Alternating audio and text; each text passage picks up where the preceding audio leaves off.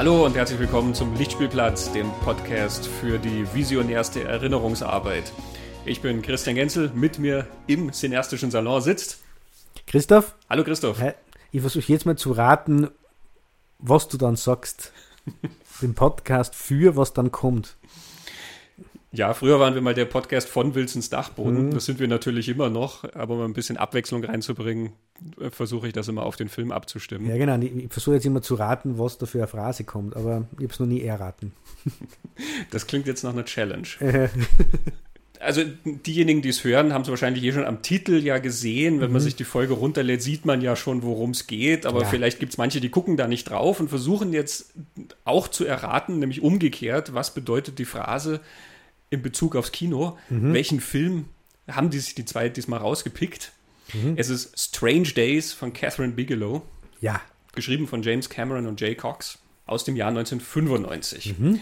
Heute keine Interviews, nur wir mhm. zwei, ein Film. The real deal. Aber der Film gibt ja auch so genug her. Ja.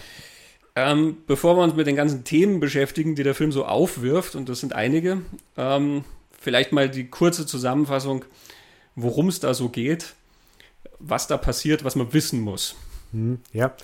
Ähm, jeder, der ihn noch nicht kennt, äh, hat mein Mitgefühl. Der ist, ist nämlich, ich finde ihn nämlich so großartig. Wir haben ihn damals im Kino mehrmals gesehen, glaube ich. Entschuldige, dass ich dich unterbreche, aber Mitgefühl, ja, aber eigentlich ich beneide die Leute. Die haben die Gelegenheit, ihn zum ersten ja, Mal zu erleben. Ja, stimmt da. Das kann ich leider nicht mehr. Mhm, das stimmt. Aber bitte. Ja.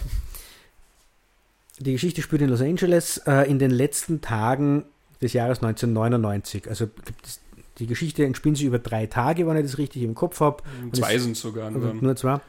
Ähm, und es endet mit der Silvesterparty vom Jahr 1999 aufs Jahr 2000. Hauptfigur ist ein, äh, ein Dealer, den spielt Ralph Fiennes und heißt, äh, der Dealer heißt Lenny Nero und er dealt mit was Speziellem, eine spezielle Technologie, die es im Jahr 1995 noch nicht gegeben hat und wir wissen jetzt, dass es sie auch im Jahr 1999 nicht gegeben hat. Es gibt sie immer noch nicht. Äh, Im Film heißt sie Squid-Technologie und das funktioniert so, dass man mit so einem Art Haarnetz oder das man auf den Kopf aufsetzt, kann man direkt aus dem Kortex mit allen Sinneseindrücken, die das Hirn so hergibt, Erlebnisse aufzeichnen auf einem Minidisc. Und die kann man dann, kann sich dann wer anderer anschauen und das genauso erleben, wie es die andere Person erlebt hat. Mit dem Deal da, weil es ist illegal. Also wurde ursprünglich fürs Militär entwickelt, genau. wird an einer Stelle erklärt und ist dann auf den Schwarzmarkt gekommen, mhm. wo es äh, ganz großes Interesse gibt, ja. eben nicht nur an den banalen Gefühlswelten von anderen Leuten. Ja, da ja. geht es nicht darum, wie jemand seine, seinen Hund spazieren führt oder mhm. äh, bei der Post arbeitet, sondern die Clips, mit denen Lenny dealt, da geht es um Sex und Gewalt. Ja, genau. Oh Wunder. genau. Und dieser Lenny äh, gerät in eine Kriminalgeschichte, könnte man sagen. Also äh, der Kontext von dieser ganzen Geschichte ist, in Los Angeles her herrscht mehr oder weniger Ausnahmezustand, bis Grenze an die Anarchie. Die Polizei, die da hochmilitarisiert auftritt, hat alle Hände voll zu tun, da irgendwie sowas ähnliches wie Ordnung aufrechtzuerhalten. Es gibt Ausschreitungen, Brandschatzungen, Plünderungen, gewalttätige Auseinandersetzungen auf den Straßen. Es raucht überall, es ist immer finster, also der Film spielt da großteils in der Nacht. Mhm. Und diese Ausschreitungen basieren auf einem, oder der Hintergrund sind Rassenkonflikte. Also die, die, die Schwarzen begehren auf gegen Law and Order gegen die Polizei. Und da gibt es dann einen Mord an einem Rapper, der aber gleichzeitig ein Bürgerrechtler ist, Jericho One, gespielt von Glenn Plummer, der in den, in den 90ern einen super Run gehabt hat. Speed und Showgirls. Showgirls genau. Äh, und in die Geschichte stolpert er irgendwie hinein äh, was Lenny aber eigentlich will, er will mit der Politik und diesen ganzen Rassenkonflikten überhaupt nichts zu tun haben. Er will nur die Frau, die er liebt, wieder haben und das ist Juliette Lewis. Die ist aber weg. Äh, die waren zusammen, sie hat sich getrennt von ihm und ist jetzt eine aufstrebende Grunge-Rock-Sängerin äh, und ist zusammen mit ihrem ähm, Plattenboss Philo. Michael Wincott. Wincott, genau. Auch so ein 90er Jahre Kinogesicht. Also mhm, aus The Crow kennt man ihn vor allem. da stolpert dann Lane in eine zweite Kriminalgeschichte, nämlich so komische Frauenmorde mit ganz massiven sexuellen Konnotationen, diese Frauenmorde. Ganz, ganz übel ist das. Und er hat dann noch Hilfe. Eine Hilfe ist Mace, gespielt von Angela Bassett. Das ist eine Freundin von ihm. Sie ist verliebt in ihn, aber äh, er checkt es irgendwie äh, nicht so recht. Und sie arbeitet als Limousinenfahrerin. Sie äh, kutschiert die Leute durch Los Angeles. Sie ist eine alleinerziehende Mutter und äh, kann Kung Fu. Also die ist recht tough. Die erledigt die Schlägereien in diesem Actionfilm. Und er hat einen zweiten äh, Kumpel, den spielt Tom Sizemore. Und wer in den 90ern aufgepasst hat, kann jetzt schon erahnen, worauf es ähm, vielleicht hinausläuft. genau, genau, die Tatsache, dass Tom Sizemore unter anderem in dem anheimelnden Film Natural Born Killers unterwegs war, mhm. ähm, wo er nun ja, das, das, das er, er, war nicht der titelgebende Natural Born Killer, aber er hat sich wacker gehalten mhm. auf einem Wahnsinnslevel. Ja, genau. Ähm, und dann gibt es nur, äh, vielleicht ganz spannend, äh, zwei Nebenfiguren, zwei Polizisten, die irgendwie auch in diesen Kriminalfall rund um diesen, diesen Mord von diesem äh, Bürgerrechtler und Rapper involviert sind. Die spielen äh, William Fichtner und Vincent D'Onofrio.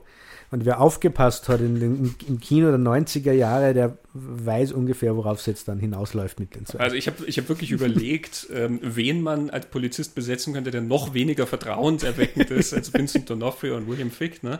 Ich dachte, eine Brad Dourif könnte man noch so... Oder Tom Sizemore. aber der war schon vergeben. ja, genau. Also vielleicht zusammen... Also ich habe gemerkt, ich habe mich vorbereitet auf diese Zusammenfassung und ich habe gemerkt, den Film anzuschauen, ist viel einfacher, dieser ganzen Geschichte zu folgen, als die zu erzählen. Äh, das wirkt jetzt komplizierter, als es tatsächlich ist.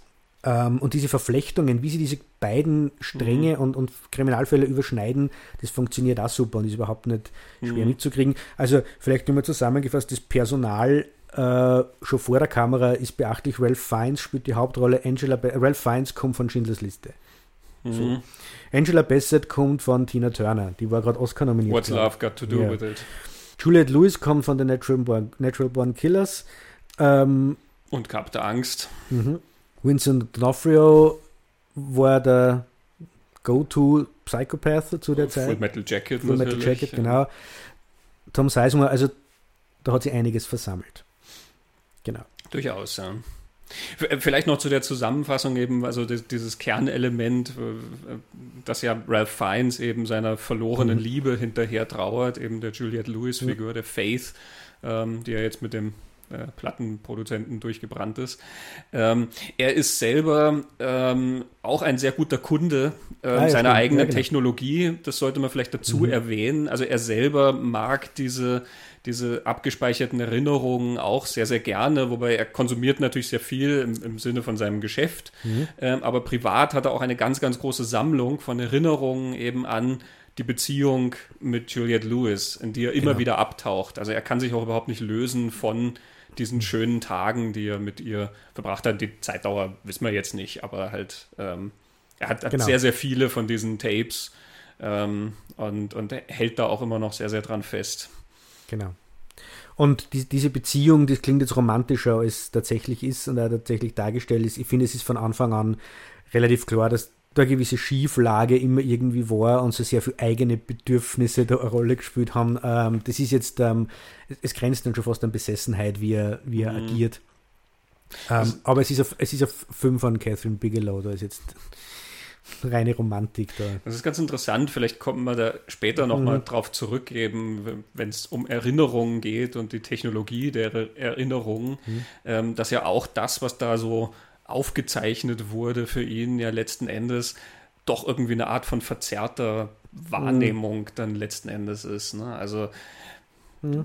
Kommen wir später nochmal drauf, ja, genau. aber nur so viel. Ähm, ich tue mich sehr schwer, die Juliette Lewis aus seinen Erinnerungen mit der Frau zusammenzubringen, die dann tatsächlich durch den Film läuft. Ähm, mhm. sie, sie, schaut ganz anders aus und sie verhält sich auch wirklich total anders. Ähm, sie ist so eine liebe, nette Person in diesen Clips, die er hat mhm. ähm, und halt wirklich so eine ja, die, die Art von Person, die Juliette Lewis halt immer sehr gern spielt, ne? diese Kratzbürste, diese, diese Punk-Göre, diese mhm. wirklich sehr aggressive Frau, die sie da äh, gibt. Ähm, mhm. da, da, ist auf jeden Fall auch so ein Bruch dann zu spüren. Ja. Aber sparen wir uns das mal genau. auf. Vielleicht ordnen wir den Film noch erstmal ein bisschen ein mhm. ähm, in die Zeit, in der er spielt und das, wo er so andockt. 1995. Mhm. Ist jetzt auch schon 25 Jahre her. Mhm. Ist witzig, wie die Zukunftsvisionen dann irgendwann so betagt sind und trotzdem sich irgendwie noch sehr aktuell anfühlen. Mhm. Nicht zuletzt natürlich ähm, dank dieser Unruhen, die da gezeigt werden ja. und die jetzt äh, leider und tragischerweise mhm. auch gerade wieder ähm, so, so eine Relevanz bekommen haben. Mhm. Also wenn man sich das ansieht, äh, wie da die Polizisten dann mit den Schwarzen agieren, mhm. dann äh, hat man halt nicht das, weder das Gefühl, dass das besonders ähm, futuristisch wäre, noch das Gefühl, dass das besonders weit weg wäre. Ja, gar nicht. Ähm, Tatsächlich 1995 ähm, bezieht sich das natürlich sehr auf die Situation, die vor ein paar Jahren, also die ein paar Jahre davor genau. in Los Angeles stattgefunden hat, die LA Riots. Genau. Ähm, vielleicht vorweg, wir werden ähm, in einer der nächsten Episoden nochmal gezielt auf die LA Riots eingehen mhm. und ein paar Filme auspacken, die damit zu tun haben. Deswegen werden wir das jetzt hier nur streifen, aber ich genau, denke, Strange Days kommt dann in der Episode ohnehin wieder. Genau, da reden wir dann nochmal mhm. drüber, aber ich denke, es ist hier wichtig, um das einzuordnen. Genau. Ähm, also die LA Riots, das war eben der Aufstand auf den Straßen von Los Angeles, nachdem die Polizisten, die den Autofahrer Rodney King zusammengeschlagen ja. haben, freigesprochen wurden. Mhm. Ähm, alles, was damit zusammenhängt, ähm, das, das, Video, was gedreht wurde, wie Rodney King da geschlagen wurde, mhm. ähm, spürt man in Strange Days durch ja. und ähm, die, die, quasi dieser äh, Freispruch, der dann einfach nur dieser letzte Funke war, der dieses Pulverfass mhm. hat hochgehen lassen, ähm, obwohl es dann doch eine komplexere Geschichte ist, als man meinen könnte. Ich glaube, damit setzen wir uns dann in, einem, mhm. in dem eigenen Podcast auseinander. Aber das sind Bilder, die ähm, also gerade 1995 waren die auch noch sehr, sehr mhm. frisch, glaube ich, ja. im, im, Bewusstsein der Leute ähm, und haben da ganz, ganz massiv angedockt. Diese Aufstände auf den Straßen, du siehst es immer irgendwo brennen. Mhm. Ähm, du hast schon gesagt, das ist fast militarisiert, wie da die Polizei einschreitet und für Ordnung mhm. sorgt oder versucht zu sorgen. Mhm. Ähm, die verprügeln Santa Claus auf der Straße. Aus dem Hollywood Boulevard. Mhm. Äh, zwei Frauen verprügeln mhm. Santa Claus. Ja. Ähm, ja, das sind also teilweise Bilder, die, die aus den Nachrichten stammen könnten. Ja. Und natürlich, wenn man es heute anschaut, können sie wieder aus den Nachrichten stammen. Das ja. ist also was, was nichts an Brisanz verloren hat. Genau. Vielleicht die, die, die Kreativ, das Kreativpersonal einzuordnen, wo stehen die zu dem Zeitpunkt? Äh, du hast schon gesagt, es ist äh, Regie Catherine Bigelow. 1995 kommt die eigentlich von einem Hit. Der Film davor war Point Break, also gefährliche Brandung. Mhm. Der Film davor war Blue Steel, dieser Polizei-Thriller mit, mit Jamie Lee Curtis.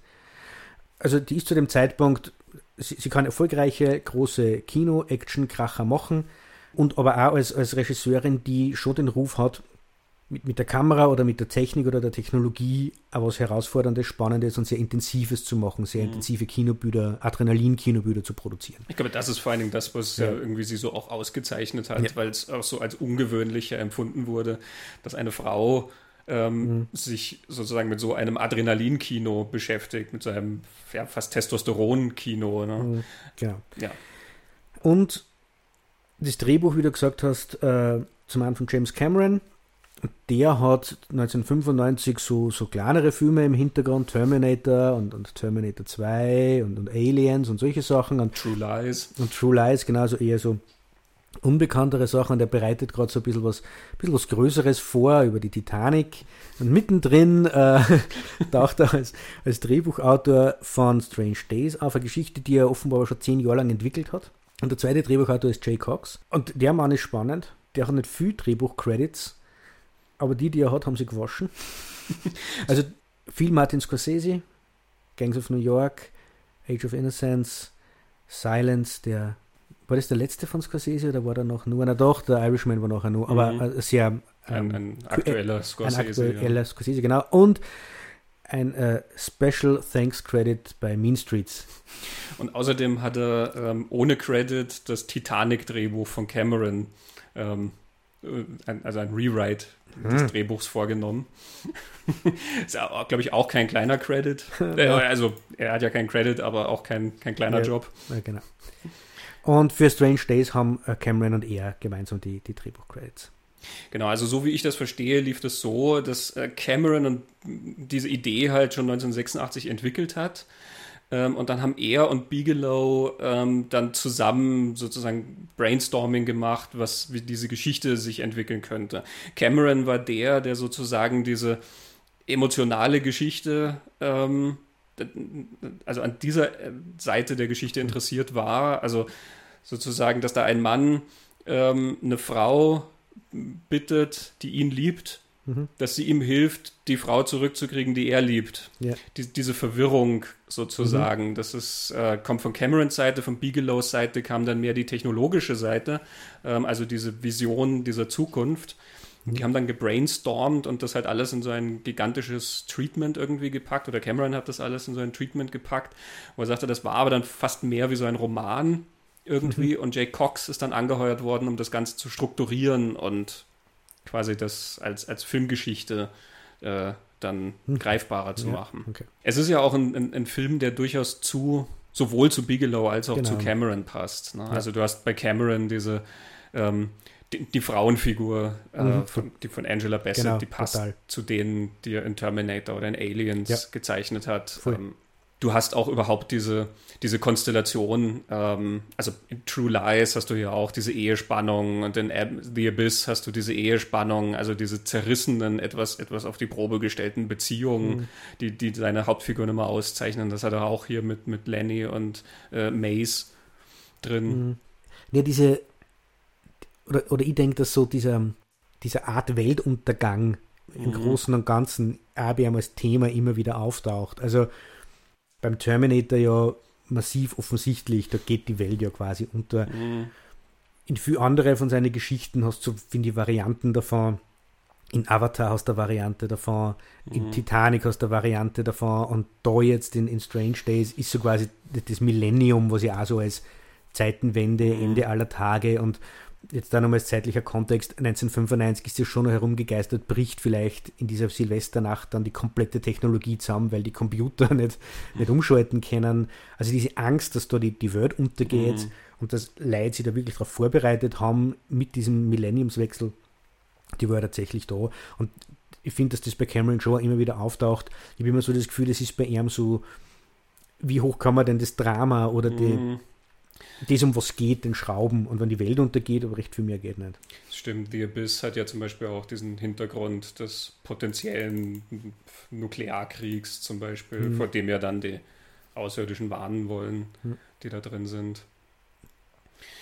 Genau, ja, und, und Action gibt's. Und ja, das, das, kann er auch. genau. Äh, also auch wenn, wenn er natürlich jetzt mehr diese, diese Beziehungskonstellation gemacht hat, aber natürlich auch diese Frage der Technologie, was die Technologie mhm. bewirkt ähm, und was sie potenziell, also ja auch für einen Schaden anrichten kann, das ist natürlich auch was, was sich durchzieht bei ihm. Mhm. Also natürlich ganz stark im Terminator. Terminator. Ja, bei der Titanic dann auch wieder. Also das ist, ja. Und das Cameron ja immer so, das finde ich ja spannend, ähm, ohne jetzt zu lange bei Cameron bleiben zu wollen, aber was ich bei Cameron immer so spannend finde, bis heute wird jetzt dieser große Action-Regisseur wahrgenommen, der er ja tatsächlich ist. Nur jede seiner Geschichten funktioniert, glaube ich, deshalb so gut, weil die Beziehungskonstellationen so mhm. stark und so gut sind. Und ob das jetzt Reason Sarah Connor sind oder ob es Sarah Connor und ihr Sohn sind, ob es äh, Jack und Kate auf der Titanic sind, äh, die das Ehepaar in, in The Abyss, wo ich den Namen nicht mehr weiß, nur die Schauspieler, ähm, ganz egal. Also er, er schraubt, glaube ich, ganz viel und arbeitet ganz viel an diesen Beziehungen. Ich kann mhm. mich erinnern, dass bei Titanic damals ja die Überraschung so groß war, dass er da so fast eine altmodische, große, tragische Liebesgeschichte erzählt. Mhm. Und für ihn war das überhaupt nicht seltsam, weil er das eigentlich eh immer irgendwie gemacht hat. Aber man übersieht es aber in diesen ganzen Zukunftsvisionen, die so eindrücklich sind und diesen eindrücklichen Bildern und diesen wirklich steilen, starken, mitreißenden Actionsequenzen, die er halt auch noch macht. Mhm.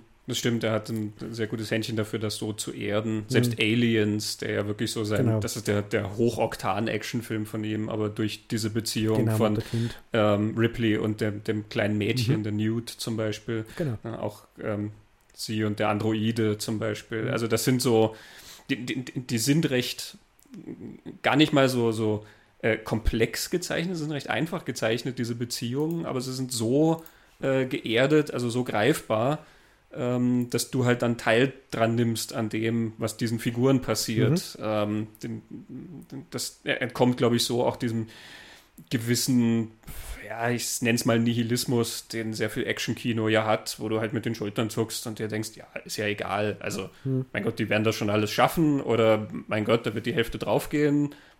Egal, und es kracht dann halt ein bisschen. Also, ne, wo, wo wo du ja weißt, dass diese Figuren dann irgendwie nur so letzten Endes die Avatare sind, die dich da durchführen mhm. durch das Spektakel, aber ähm, du kein Drama mit ihnen erlebst, ja. letzten Endes.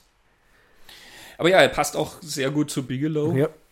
ähm, die, wie ich finde, ja eine Regisseurin ist, die immer sehr äh, am Ausnahmezustand interessiert ist. Oh. Das ist, das ist glaube ich, ja. ihr einer Punkt der Ausnahmezustand oder die Extremsituation. Mhm. Das ist, ähm, manchmal ist es sogar beides, äh, The Hurt Locker zum Beispiel, mhm. dass du die Ausnahmesituation des Krieges und dann noch die Extremsituation, dass sie mit diesen Bombenentschärfern äh, rumrennt, ähm, mhm. die ja nochmal unter besonderem Druck dann stehen. Ähm, und das ist was, was sich sehr, sehr durchzieht bei ihr. Diese, dieser Blick dahin, mhm. wo Leute quasi aufs, aufs allergrößte gefordert und an ihre Grenzen getrieben werden. Hm. Ja, eben, man findet es ja in, in ihre anderen Filme auch, also Point Break, gefährliche Brandung hast du die, das mit der Welle oder mit dem, mit dem Abspringen aus, ja, aus Skydiving, Höhe. genau. Äh, Detroit, wo es da wieder so, auch wieder so ein weiße Polizisten gegen die schwarze Bevölkerung, Demonstrationen, Ausschreitungen, da kommt das Thema wieder. Sogar in Near Dark, da bist du halt bei den Vampire, da bist du halt im Fantastischen, mhm. aber auch da. Genau. Ich finde da, dass dieser Kick, dieses sich den Kick holen, den mhm. ja das Kino irgendwie ja immer machen soll, gerade das Action-Kino soll das ja stellvertretend sein für die und da kommen mal schon diese Themen, die wir dann bei der Technologie nochmal genauer besprechen werden. Ich, ich finde, dass das ja so reflektiert und, und, und so in den Film eingebaut, um was ihr in ihrem Kino eigentlich geht, wie in Strange Days hat es ja eh nie wieder mhm. gemacht. Oder anders gesagt, so eine Idee kann man, glaube ich, eh nur einmal haben und dann einmal so machen. Mhm. Aber äh, gerade in Strange Days wird das durch diese Clips total reflektiert und wirklich so, so möglichst weit ausgeschoben, wie es nur, nur geht. Es sind in Point Break schon so POV-Sequenzen drin. Aber also dieser, dieser Adrenalinschub, das dürfte sie auch interessieren. Sie hat das einmal ja erklärt, dass das so ist, was sie, sie mhm. spannend findet. Mhm. Ja, sie ist auch jemand, sie ist, glaube ich, auch recht interessiert daran, dass sie so Genregrenzen überschreitet, obwohl sie ja in Genres arbeitet. Ja. Ne? Aber Near Dark zum Beispiel ist irgendwie so ein Vampir-Horrorfilm, aber gleichzeitig irgendwie auch ein Western, so ein mhm. moderner. Mhm. Ne? Ähm, und hier in Strange Days ist es auch, es ist irgendwie eine Science-Fiction-Dystopie. Mhm. Es ist, du hast vorhin schon einmal ihn als Actionfilm bezeichnet mhm. und dann habe ich automatisch irgendwie so überlegt, ja, ja, stimmt. Mhm. Er, er, hat auch Action drin, obwohl ich würde ihn gar nicht als Actionfilm bezeichnen. Mhm. Er hat gute, also da, da, passiert schon viel und es mhm. wird viel gekämpft und geschossen und du hast einmal diese Sequenz mit dem brennenden Auto, die ist extrem Auto. spektakulär. Ja. Ähm, aber er ist eigentlich dann irgendwie wie so ein Thriller oder eine Kriminalgeschichte mhm. dann ähm, eben auf dieser Ebene auch. Und er ist, also. Er hat, da, er hat An, Anleihen oder Elemente vom Film Noir. Mhm. Und dann auch noch, genau. Genau, da, da kommt irgendwie viel zusammen und bei den späteren ist das auch, dass du dich sehr schwer tust, dann eigentlich zu sagen, ist, also ist Hurt Locker, ist das ein Drama oder ist das ein Kriegsfilm ja. ähm, oder so. Zero Dark Thirty, ja auch ein, ein totaler Ausnahmezustand, der da mitverfolgt ja. wird. Ähm, bei dem kann ich den Finger ganz, ganz wenig drauflegen. Da geht schon so weit, dass ich nicht mal mehr sagen kann, wie sie zu dem steht, was du da siehst. Mhm. Ja, ob es um, um diese Thrills geht oder ob es eine Kritik an dem geht, was da gezeigt wird, mhm. oder einfach nur um die Leute, was das mit den Leuten macht, die in so einer Situation sind. Also da, da verschwimmen sehr mhm. viele Grenzen, was es auch eigentlich sehr spannend macht immer. Mhm. Ja, und, und jetzt so weg von dem, was man sieht, hinter dem, wie sie es gemacht hat, ähm, hat man halt mit Strange Days auch wieder das, ihr, ihr, Interesse an Technologie, nämlich nicht an der Technologie, die es da eben im, im Film darstellt, mit diesen Squid Clips, sondern auch, wie hat sie denn das gemacht? Also, die, die hat eine eigene Kamera bauen lassen, ein mhm. Jahr lang, damit sie das machen kann. Ähm, das sind, glaube ich, auch Dinge, die sie interessieren, eben das Kino an die Grenzen zu schieben, um, um mhm. diese Ausdrucksformen zu finden für diesen Extremzustand, diesen Kickrausch, Extremzustand, den sie da suchte.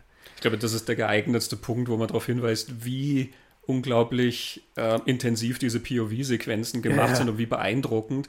Die machen sich ja auch nicht leicht. Also wenn man mhm. sich das anschaut, ähm, die laufen da, also natürlich, sie kaschieren ähm, gewisse Schnitte sehr, sehr ja, geschickt. In der ersten Sequenz siehst du ja so einen Raubüberfall. Ja, also damit fängt der wie, Film an. Ja, wie der anfängt, ja. Also, also das ist ja schon auf, auf 180, wo der ja. anfängt. Du siehst diesen Raubüberfall, wo halt äh, Leute in so ein Restaurant stürmen und das überfallen und dann kommt da die Polizei und es gibt eine Schießerei und die, die flüchten dann durchs Treppenhaus oben aufs Dach. Mit dieser Hubschrauber. Ähm, und dann springen die da von einem Haus zum anderen und derjenige, der halt diese Squid-Technologie trägt, der schafft diesen Sprung nicht und er hält sich noch so an der Häuserkante fest und dann rutscht er ab und stürzt ab. Mhm. Ähm, also allein das ist ja eine, eine, eine kleine Meisterleistung, diese Sequenz, mhm. rein vom technischen Vermögen her, das zu machen, zumal man ja damals auch noch viel weniger Computerunterstützung hatte. Mhm. Es gab noch viel weniger Möglichkeiten, kleine Kameras zu machen. Heute nimmst du da so eine GoPro-Kamera. GoPro, ja. ne? ähm, da waren die Dinger noch sehr viel unhandlicher. Und dann halt wirklich zum Beispiel so einen freien Fall vom, vom mhm. Häuserdach zu inszenieren. Ne? In späteren Sequenzen hast du Spiegel, du hast dann permanent mhm. Spiegel mhm. und zu schaffen es, das rauszuhalten. Und du hast, keine Ahnung, in der einen rennt die Frau durch so einen Maschendrahtzaun, den sie halt aufmacht und das mhm. ist dann, da denke ich als Filmemacher mit und denke mir, ich weiß nicht, wie viele Takes die gemacht haben, wo sich die Leute im Maschendrahtzaun verheddert haben, weil sie nicht hinterhergekommen sind. Und dann rennt die Frau ja noch vor einen Zug. Also sie wird ja, halt, genau. ne, sie flüchtet und springt dann so, dass der Zug sie gerade nicht erwischt. Ähm, ich habe gelesen, sie haben das rückwärts gemacht. Der Zug ist eigentlich zurückgefahren und die haben das alles rückwärts gefilmt und okay. irgendwie so, also das sind wirklich Meisterleistungen, ja. das zu machen und die sind so die, die gehen einem auch so nahe, mhm. diese Sequenzen, die sind so atemlos und sie sehen auch so authentisch aus. Ich finde, es funktionieren diese Sequenzen im Film genauso wie die Technologie. Man will ständig mhm. an Neichen sehen. Immer wenn die dieses, diese Geräte auspacken und sie dieses Netz aufsetzen, ist man so, ja, was kommt jetzt, was kommt jetzt? Es funktioniert genau wie die, dieser, dieser Sogfaktor, den diese Clips auf die Protagonisten haben, finde ich, haben auch auf mich immer gehabt. Mhm. Aber beim x-ten Mal anschauen. Mhm, das stimmt, ja. ja. Und sie haben schon die Sequenzen so ausgeführt, nicht nur, ausgewählt, nicht nur um zu zeigen, was kennen wir denn technisch, sondern dadurch, dass man eben gleich diesen Einstieg sieht. Die beginnen im Auto, während diese Verbrecher sich unterhalten, die steigen aus dem Auto aus, stürmen in das Restaurant, dann, wie du gesagt hast, auf aufs Dach und Absturz. Und dann die ganzen Spiegel. Sondern damit, finde ich, machen sie auch was. Du kommst als Zuschauer so ein, weil die, weil die nichts außerschmeißt. Würden es diese ganzen Sachen, die eigentlich nicht gehen, der Kameramann, der hinter diesen, also das mit dem Spiegel ist zum Beispiel Juliette Lewis und Ralph Fiennes vor dem Spiegel gemeinsam. Mhm. Der Kameramann müsste hinter denen stehen und den müsste man im Spiegel sehen. Dass man den nicht sieht, ist halt jetzt der Trick, aber genau das zirkt die so eine. Hätten es diese ganzen Sequenzen vermieden, hätte man viel mehr das Gefühl gehabt, ja, da steht halt einer mit der Kamera. Mhm.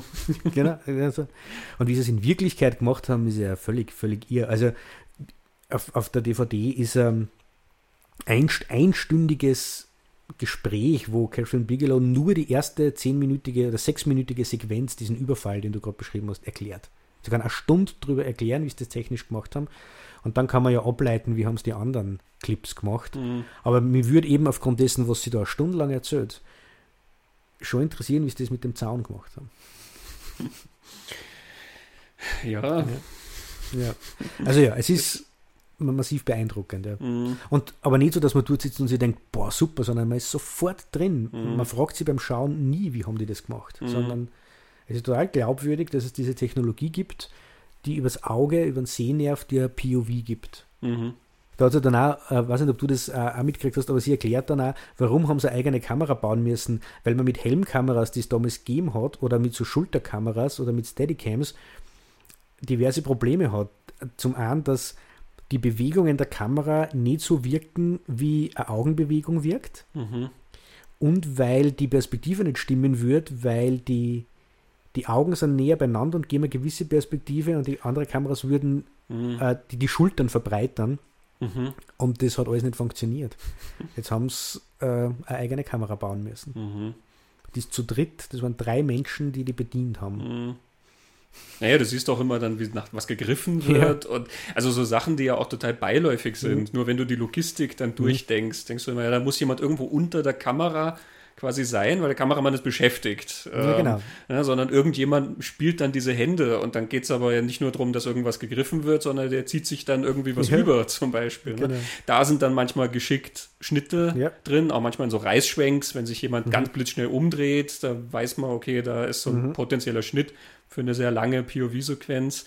Ähm, aber auch die sind sehr geschickt gemacht und wirken mhm. dann immer sehr organisch. Also ich glaube einfach auch die, das Durchdenken dieser Sequenzen, das mhm. muss ein sehr, sehr spannender Prozess ja. gewesen sein. Und ich, ich, ich habe dann so das Gefühl, gerade beim wiederholten Anschauen, dass die sich immer selber auch ein bisschen herausgefordert haben. ja. Gesagt haben, was können wir denn noch machen? Mhm. Das, ist, das kriegen wir hin, aber was können wir denn noch machen? Mhm. Ja. Also die Kamera, die, die Kamera in der rechten Hand, die linke Hand, die man sieht, ist die vom Kameramann. Ah, okay. Die rechte Hand, die man sieht, ist von einem Stuntman, der hinter ihm mitgeht. Und dann gibt es noch einen dritten, der die Kabel trägt. und äh, es gibt in der ersten Sequenz einen 360-Grad-Schwenk. Mhm. Da haben sie alle ducken müssen. Die, die ganze Crew ist ja auch da gewesen. Äh, und diese drei haben sie so koordinieren müssen, dass sie sich mit Kabeln zu dritt richtig bewegen. Mhm. Und wenn man sich diese Sequenz anschaut, wie, wie schnell die sind, das muss wirklich wie so ein Sporttraining gewesen sein. Mhm. Also man trifft sie und übt es langsam und immer schneller und immer schneller und immer schneller. Genau. Ja, nicht schlecht. Ja, der Kameramann äh, Matthew Leonetti, der hat ja auch ein paar ganz schöne Filme auf der Vita. Der hat ja unter anderem Poltergeist gemacht von, von Toby Hooper. Mhm. Ähm, und dann hat er eine ganze Reihe von Walter Hill-Filmen gemacht, so Red Heat und äh, mhm. Ähm, den zweiten Teil von nur 48 Stunden zum Beispiel. Mhm. Oder diesen, diesen Schwarzenegger-Film Phantomkommando oder so, er viel Action gemacht. Mhm. Und später dann noch Sachen wie das Star Trek 8 und 9 und äh, zweiten Teil von Fast and the Furious und so. Also, ja, und mit Bigelow glaube ich eher schon Blue Steel mhm. oder Point Break oder, oder beide, keine Ahnung. Aber er mit ihr auch schon. Ja, also man, man merkt, dass es jemand, der halt auch darauf spezialisiert ist, dass er, mhm. das, ähm, naja, halt spannende Actionbilder einfängt. Mhm. Und also ich glaube, aber das ist sein, sein ja. absolutes Meisterwerk, mhm. was da an, an, an Fähigkeit rauskommt. Ja, ich finde es interessant, wo wir jetzt noch beim Kontext sind. Wir, mhm. wir driften eh schon in die Technologie, ja, aber das, das hängt auch zusammen, ähm, dass dieser Film ja in, in, in diesem, in diesem Cyberpunk-Kontext äh, der 90er auch sehr, sehr stark verortet ist.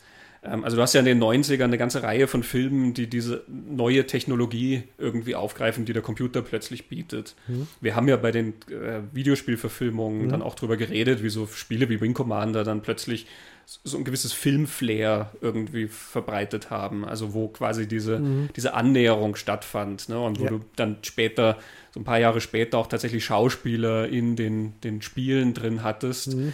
Ähm, und was damals ja auch immer als Konzept rumgegeistert ist, ist diese Virtual Reality Nummer, mhm. dass du quasi Welten erschaffen kannst, irgendwie, die nicht echt sind und durch, durch die du dann aber gehen kannst irgendwie. Mhm. Ähm, und Strange Days ist ja auch ein, ein, eine Variation davon mhm. letzten Endes, dass du ein, sozusagen durch eine fremde Welt, nämlich die von die Sinneseindrücke von jemand okay. anderem letzten Endes äh, durchgehen kannst. Du kannst es zwar nicht steuern, ähm, aber du kannst sie nacherleben irgendwie und es ist ja wie eine andere Realität, gerade wenn Lenny mhm. dann ähm, ja, in, so, in seine Vergangenheit flüchtet mhm. letzten Endes, dann lebt er ja auch in einer anderen Welt schon fast. Mhm. mhm. Ähm, also du hast ja dann plötzlich Filme wie der Rasenmähermann, ne, ähm, basiert nicht auf einem Buch von Stephen King. Hackers zum Beispiel.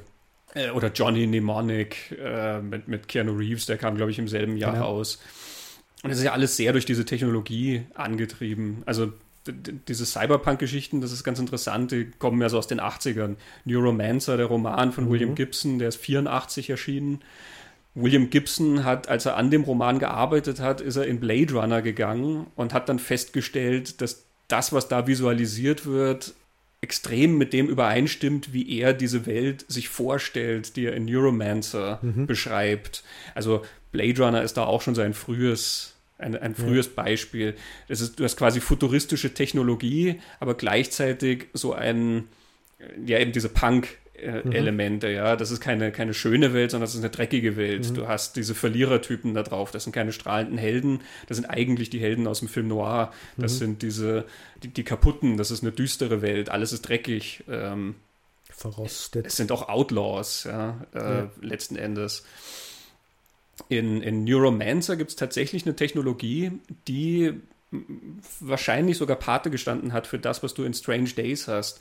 Es gibt da drin, das nennt sich SimStim. Technologie, Simulation Stimulation. Mhm. Ähm, und es wird dort tatsächlich auch als so eine, ähm, äh, William Gibson verwendet das Wort Tiara, also das wie, wie dieses Diadem, was man am Kopf trägt. Ja. Das schaut offensichtlich auch so aus wie das, was du in Strange Days aufziehst. Und es dient dazu, dass du die Sinneswahrnehmung von jemand anderem erleben kannst. In Neuromancer wird ja. das live gemacht. Mhm. Ähm, Gibson nutzt das dann so ein bisschen als auch als literarischen Kniff, um sozusagen Handlungen zusammenzubringen. Also, dass die Hauptfigur gleichzeitig sehen kann, was eine andere Figur irgendwo mhm. macht und erlebt. Also macht er manchmal Kapitelübergänge und solche Sachen. Aber so wie das beschrieben ist, ist das eigentlich genau diese Technologie. Mhm. Nur, dass es hier halt dann aufgezeichnet wird in, in Strange Days. Ich, ich finde das ein ganz, ganz spannendes Konzept ja. und auch da ja. sind wir wieder mit 1995 auf so einem, so einem Punkt, wo das irgendwie wirklich in den Mainstream rübergeht, dieses, mhm. dieses Ding. 93 hat Billy Idol sein, sein Album Cyberpunk aufgenommen, mhm. ähm, was unglaublich kritisiert wurde. Es war so eine Techno-Rock-Hybrid-Nummer, wo er sich aber hingesetzt hat und diesen Gibson-Roman gelesen hat und diese ganzen Konzepte des Cyberpunks so unglaublich spannend war. Billy Idol war der erste Mainstream-Musiker, der seine E-Mail-Adresse auf ein Album gepackt hat. 1993. ich weiß nicht, wie viel er gekriegt hat. Ich glaube, 1993 hatten noch nicht so viele. Ja?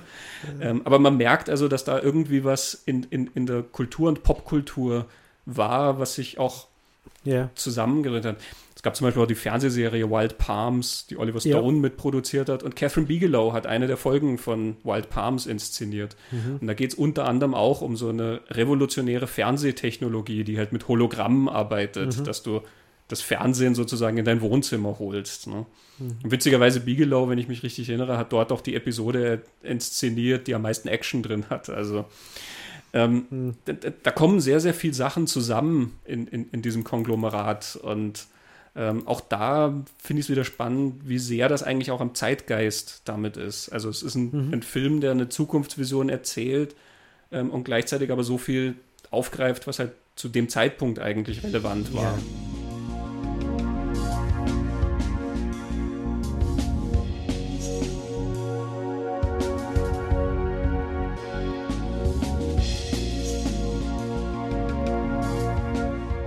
ich glaube, das führt uns jetzt zu dieser Technologie, mal nicht drüber reden, wie toll die Clips gemacht sind, sondern was das eigentlich bedeutet, was, was die da haben an Technologie. Erinnerungen aufzeichnen. Mhm. Ja, und, und Erlebnisse. Das finde ich so, so spannend, dass mit dieser Technologie eigentlich ganz, ganz viele Dinge erzählen können. Also wie das Ding funktioniert. Also wie gesagt, das sind Erinnerungen. Wir, wir alle haben Erinnerungen, aber damit werden die fest aufgezeichnet, genauso wie es waren, aber man kann es immer, immer wieder erleben unsere Erinnerungen funktionieren nicht hundertprozentig so. Also sie funktionieren wie Erinnerungen. Das andere Aspekt ist, man kann auf einmal Erlebnisse von einem anderen mhm. genauso erleben. Ähm, der nächste Aspekt ist, das Ding funktioniert wie eine Droge. Mit Sucht, die die auch kaputt macht. Also das haben wir, glaube ich, noch nicht erwähnt, aber wenn man sich zu viel von dem Zeug einzieht, äh, kocht es da der Hirn oder so. Äh, Brain Fried, ich glaube, sie nennen das sogar so, aber es macht der Hirn kaputt. Genau, wobei ich glaube, da ist dann irgendwie so ein Verstärker, so ein Signalverstärker, Signalverstärker noch im Spiel. Genau. Ähm, der, aber ja, also es, das ist ja wie eine Überdosis, Überdosis letzten ja, Endes, ja, ja, sozusagen. Es ist dann so stark, hm.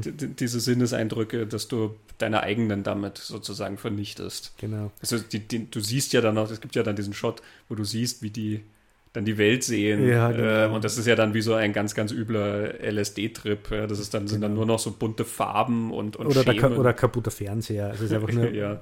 alles blau und irgendwas bewegt sich nur und so. Genau. Ja, und die, die andere Ebene ist dann nur, eigentlich ist, ist das, was da passiert, ja auch ähm, eine Reflexion über das, was Kino ist. Mhm. Bilder, die Gefühle auslösen sollen, möglichst intensiv, möglichst nah. Ähm, und wie du schon gesagt hast, großteils ist das Sex und Gewalt. Mhm das ist halt das Kino, gell? Klar, vor allem das amerikanische Kino genau. natürlich. Ne? Ja. Und auch das, wo sich Bigelow ja auch sehr viel drin bewegt. Mhm. Also gerade zu dem Zeitpunkt ist das ihre Filmografie. Ne? Ja.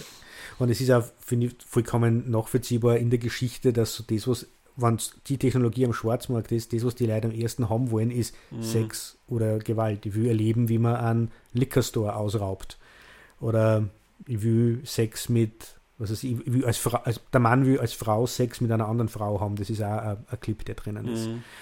Aber nicht nur. Es ist ein Clip drin, der, abgesehen von den schönen Erinnerungen, die Lenny hat, ein ganz ein harmloser Clip ist. Es gibt nämlich eine, eine ganz eine kleine Figur, das ist, glaube ich, so der so eine Art Wachmann oder der sitzt in, in, in so einem Rock-Underground-Club mhm. bei den äh, Überwachungsmonitoren und der hat keine Beine. Und Lenny sitzt im Rollstuhl und keine Beine, die sind ihm amputiert. Und Lenny überlässt ihm einen Clip und das ist ein Clip, wo ähm, ein Mann am Strand barfuß im, im Sand läuft. Mhm. Und ich finde es auch wichtig und gut und stark, dass der im Film drinnen ist. Mhm. Dass nämlich auch gezeigt wird, die Technologie ist nicht nur für den Irrsinn und den Wahnsinn da und für Mord und Totschlag und irgendwelche Pornofantasien, sondern es hat dann nur eine andere Seite. Mhm. Genau, es ist wie mhm. bei jeder Technologie das, was genau. man letzten Endes damit macht. Ne? Aber es macht natürlich irgendwie, wie du sagst, es macht Sinn, dass Leute sich natürlich extreme Clips irgendwie mhm. suchen. Ne? Mhm. Ähm, also in dem Fall ist es ja auch, der, der da am Strand läuft, das ist ein gewisser Eskapismus. Ähm, mhm. Äh, dass das Ganze hat. Mhm. Die extremen Clips sind natürlich immer Sachen, die du nicht in deinem eigenen Leben hast. Ne? Und das ja. ist dann wiederum ja auch das, also die wenigsten Leute gehen ins Kino, um zu schauen, wie jemand die Post austrägt und seine Steuererklärung macht. Das, das, das mache ich so auch. Oder also das, das ist so viel Alltag. Ähm, das will man nicht sehen, sondern man will natürlich was Aufregendes sehen. Du, du willst, also das, man sieht ja, wie das funktioniert schöne Leute und aufregende Locations, wo du selber vielleicht nicht hinkommst und ähm, ne, große Romanzen und viel Action und es ist natürlich cool, sich für zwei Stunden vorzustellen, du bist der lässige James Bond, der um die Welt reist mhm. und diese ganzen Abenteuer erlebt. Das ist attraktiver, als sich zwei Stunden vorzustellen, du bist der Müllfahrer, der darum fährt. Natürlich abgesehen davon, dass das kein, kein Narrativ oder noch kein Narrativ ja. ist. Ne? Ähm, aber auch da, also das, das, ist ein Ausdruck dessen, warum Leute sich Film anschauen. Ja. Und ich musste an Roger Ebert denken, der ja oft gesagt hat, dass das Kino eine Empathy Machine ist. So hat er das mhm. immer bezeichnet. Also das ist quasi eine, eine Technologie, die uns Empathie erlaubt. Wir können damit in die Haut von jemand anderem schlüpfen. Mhm. Ich würde natürlich argumentieren, dass andere Kunst das auch macht. Also vor allen Dingen Literatur zum Beispiel mhm. erlaubt uns das ja auch. Mhm. Ähm, Kino macht das mit mehr Sinneseindrücken, weil wir eben sehen und hören, mhm. wie das Ganze wirkt. Ähm, aber letzten Endes, das ist ja extrem stark, dass wir schlüpfen in die Haut von jemand ja. anderem. Ne? Das, genau. das, wir schlüpfen ja auch, wenn wir Strange Days schauen, für diese zwei Stunden oder zweieinhalb, in die Haut hauptsächlich von Ralph Fiennes, mhm. der das alles erlebt. Ne? Und ähm, genau erleben diese Welt und, und spüren die ja auch, die nimmt uns mit. Viele Sachen, die da passieren, sind auch sehr intensiv, also die, die, die gehen einem nahe. Mhm. Ähm, und genau so stürzen sich dann halt Leute auf Clips, wo sie halt dann mal etwas, etwas erleben können, was halt nicht in ihrem Alltag drin ist. Mhm. Und wenn man jetzt die Technologie ernst nimmt, ähm, der Unterschied ist ja dann, das Kino, das wir schauen, wo, wo wir diese intensiven Erlebnisse haben wollen, und Strange Days als Film ist das auch, das ist halt eine, eine Fiktion, das ist inszeniert. Und irgendwie, man weiß ja das auch immer. Man, man lebt zwar mit, aber man weiß immer, mhm. das ist inszeniert. Und die Squid-Technologie in dem Film macht genau das nicht. Ähm, und ich finde, dass das schon eine, eine Rolle spielt. Vor allem finde ich in der Sequenz, äh, wo die Vergewaltigung passiert und der Mord, an dieser Frau, die man auch aus dieser Perspektive mhm. sieht. Diese ganz unangenehme, also das ist heute nur eine unangenehme Sequenz, die ist schmerzhaft zum Anschauen. Mhm. Ähm, führt uns dann schon ein bisschen zu, zur Kritik, die der Film ja eingefahren hat, ist so dieses kritisiert diese Technologie und ist aber gleichzeitig vor diesem Voyeurismus und mhm. diesem Kick verfallen. In der Sequenz, finde ich, schafft Bigelow was, was das Kino nicht, nicht oft macht, wahrscheinlich, aber, aber finde ich so nicht schafft jeder Mann, der sich das anschaut, kann sehen, wie das für diese für mhm. das Opfer ist. Mhm.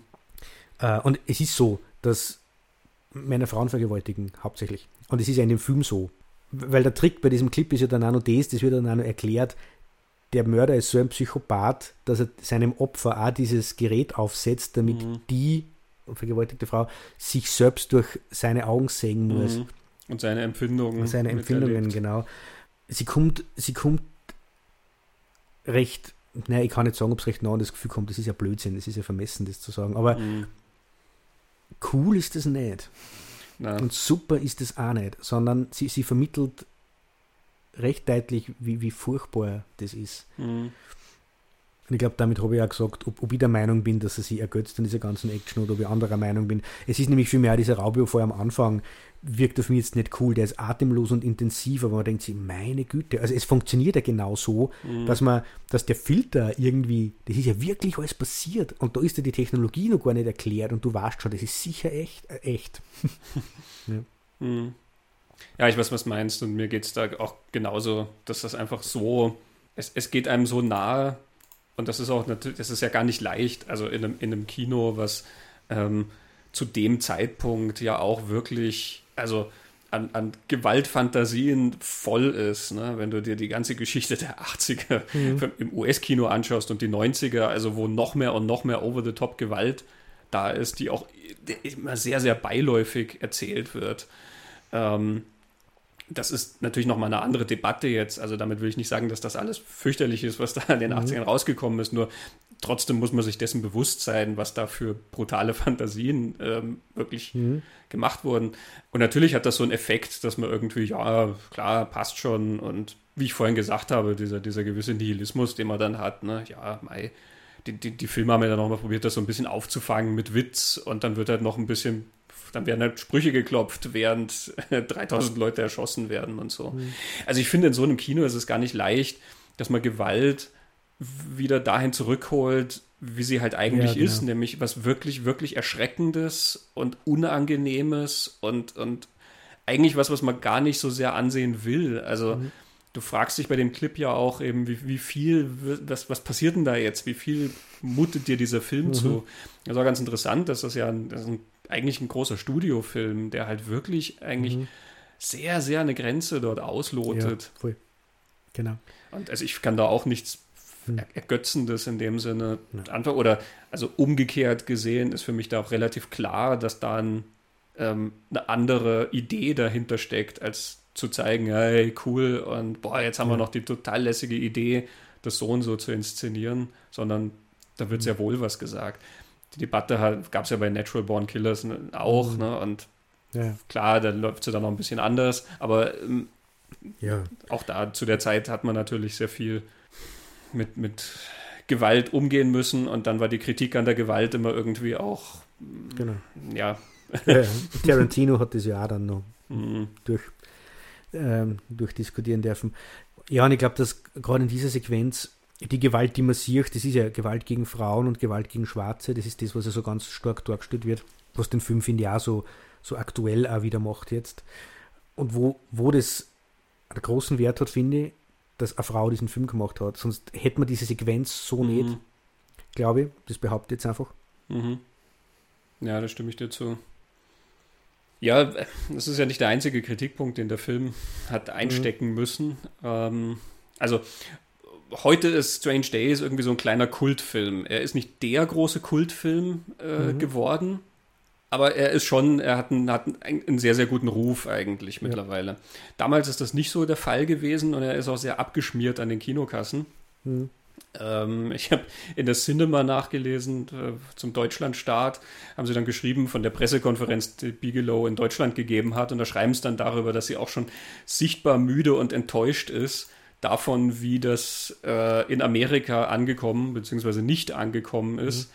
Ähm, dass sie da also schon sozusagen bei einem Film, in den sie so viel gesteckt hat und also so viel Jahre Arbeit und so viel Kraft und Energie und so, mhm. ähm, dass man ihr also diese Enttäuschung darüber, wie wenig das aufgegriffen wird, extrem angemerkt hat, dass sie sich also wohl mhm. sehr hat, durch diese Pressekonferenz hat kämpfen müssen. Ähm, er ist in Deutschland ein paar Monate später angelaufen ja. eben. Das war damals noch so, gell? Ja, ja, da hat man aber noch so ein halbes Jahr oder so gewartet ja. bei den, bei den Sachen. Ja, Gab es das Internet noch nicht so. ja, auch ganz spannend eigentlich. Mhm. Viele Kritiken haben die, diese, dieses Reißerische aufgegriffen. Mhm. Also auch zum Beispiel das Lexikon des internationalen Films sagt, dass der Film dann selber so in dieses, sie nennen es mal das Spekulative kippt. Das Spekulative. Ja. Ach. Ich glaube, im Sinne von auf etwas spekulieren, nämlich so. auf das. Okay. So, aber das, so, so formulieren die das immer mhm. sehr gerne. Ähm, das habe ich in mehreren Kritiken gesehen. Und was auch sehr oft kritisiert wird, und das ist was, wo man vielleicht mehr auch drüber reden kann oder wo, wo vielleicht ein bisschen mehr dran ist. Kommt jetzt der Schluss? Es ist der Schluss. okay. Also Schluss muss man dazu sagen, es sind wirklich die letzten, sind es zwei Minuten vom Film, drei, fünf, es ist fünf. je nachdem, wie, wie weit man es fassen will. Ne? Okay. Ähm, es ist, als ich ihn das erste Mal gesehen habe, ähm, ich habe ihn nicht im Kino gesehen, ich habe ihn im Fernsehen das erste Mal gesehen. So um 98 rum wahrscheinlich. Mhm. Ich fand den Film absolut großartig mhm. und hat mich mitgenommen, Ende nie. Und ich habe mir gedacht, na, der Schluss, der passt nicht. Es hat nicht das getrübt, was der Film alles vorher gemacht hat. Mhm. Aber irgendwas an dem Schluss war off. Also hat, hat nicht gepasst. Und die Tatsache, die mich halt also damals, es ist so ein Happy End, was da dran geklebt mhm. wird. Ähm, du hast einen Film, in dem eine Welt gezeichnet wird, die am Rande des Abgrunds ist. Ja? Jeden Moment kann da der Bürgerkrieg losbrechen, wenn das nicht eh schon ist. Der Vielleicht, ist ja schon mehr oder weniger im Gange. Ja? Die Leute gehen sich an die Gurgel. Du hast alles auf diese, das ist wirklich eine fast apokalyptische Vision. Ja? Auch die ganzen Leute mhm. sind so on the edge ja, irgendwie, ja. ja. Da, da, ist niemand, der sich entspannt und in der Sonne liegt oder in Urlaub fährt oder so. Das sind aber alles, sie feiern eine Riesenparty. Ja, aber sie sind alle so ähm, ähm, Oder entlädt sich. Ja, ja da, da, ist sowas aufgestaut und jeder scheint ja irgendwie nur so um sein Überleben zu kämpfen. Ja. Und das spitzt sich zum Schluss dann ja auch noch zu. Da kommen ja auch wieder diese Bilder von den LA Riots dann mit dazu. Du hast dann tatsächlich so ein Bild, wo Polizisten auf Schwarze so eindringen. Die stehen dann um ihn herum und prügeln auf mhm. diesen einen mit den, mit den Schlagstöcken so ein. Mhm. Und dann löst sich alles in Wohlgefallen auf. Mhm. Innerhalb von ein paar Sekunden quasi wird das umgedreht. Ich weiß nicht, wie weit wir es verraten sollen, aber ja, also es, es wird aufgelöst mhm. und plötzlich wird Neujahr gefeiert und die Leute fallen sich in die Arme und feiern. Mhm. Und Anarchie ist abgeblasen. Stattdessen wird Neujahr gefeiert. Mhm. Ähm, und unsere beiden Hauptfiguren kommen dann auch noch zusammen. Es endet mhm. eben mit diesem traditionellen Filmkuss, ne, den man ja, ja auch ähm, sehr, sehr oft in solchen Filmen hat. Mhm. Und ich habe mich immer gefragt, damals, was, was, was ist das sozusagen? Haben die die mhm. Nerven verloren? Dass sie es bis zum konsequenten Ende treiben, denn der Film davor ist absolut kompromisslos. Ähm, ist das sozusagen diktiert? Ne, das Studio sagt, naja, also wir lassen ja viel durchgehen, aber. Mhm. Also Ralph Fiennes redet von ähm, auf die, in, dieser, in, in, diesem Interview, das auf der DVD drauf ist, ähm, die Frage, er soll ein Strange Days beschreiben oder irgendwie so, it's an optimistic Film. dann, dann, merkt er, merkt er aber selber, dass er irgendwie in Erklärungsnot kommt, aber er macht es auch fest an dem, die einzige Lösung, die die Gesellschaft hat, ist, wenn man sie zusammentut und miteinander ist, die Probleme löst. Das ist die einzige Lösung, die wir haben und auf das läuft der Film dann irgendwie hinaus. Mhm. Ja, äh, mir, mir ist bei, bei, bei mir jetzt wieder anschauen auch, auch so gegangen wie damals. Ich mir damals auch irgendwie wird es so leicht zum Schluss, ähm, was dann auch sehr erlösend ist, weil es alles sehr bedrückend ist vorher, aber irgendwie so ganz passend tut es auch nicht. Mhm. Das ist jetzt eher so, zufällig habe ich auch vor kurzem Dr. Sleep mir angeschaut. Und ich habe bei beiden Filmen das, das gleiche, relativ zeitnah habe ich mir beide Filme angeschaut. Und ich habe das, das gleiche irgendwie erlebt. Vom Gefühl her habe ich bei beiden so das Ding so, ah, das passt irgendwie nicht. So, so, oh, so, so, so, vom Gespür, das passt irgendwie nicht. Wenn ich mir dann überlege, was die da machen, macht das total Sinn. Ja, ich verstehe, warum sie es machen. Das ist eigentlich eine gute Idee. Was war denn eine bessere Idee? Ah, gibt keine bessere Idee oder fällt mir keine bessere ein? Kann ich total nachvollziehen? Diese zwei Dinge. Und trotzdem fühlt, fühlt es sich bei, bei Strange Days am Ende ein bisschen so an, wie, ja, na, puh, also also man kriegt ja sogar, das, so, sogar diese Idee, also wir verraten jetzt eh nicht zu viel, wir haben von Rodney King schon geredet, das ist ja die rassistische weiße Polizei, die diesen schwarzen Rapper umbringt mhm. und es gibt ein Beweisvideo davon und ähm, man kriegt ja wirklich so das Gefühl, dass jetzt der weiße Polizeichef mit dieser ganzen rassistischen Bande einfach aufräumt. Mhm. Äh, das ist halt schon die, Also, wir wissen heute, dass das nicht funktioniert hat. Vor allen Dingen eine, eine sehr optimistische genau. Variante genau. davon. Also, das ist auch, wenn ich es mir heute. Genau, Entschuldigung. Nämlich nur deshalb, weil er das Beweisvideo sieht. Und dies ist ja angesichts, war mal vor die LA Riots, wir werden da nicht drüber reden. Es gab ein Beweisvideo und es war alles egal.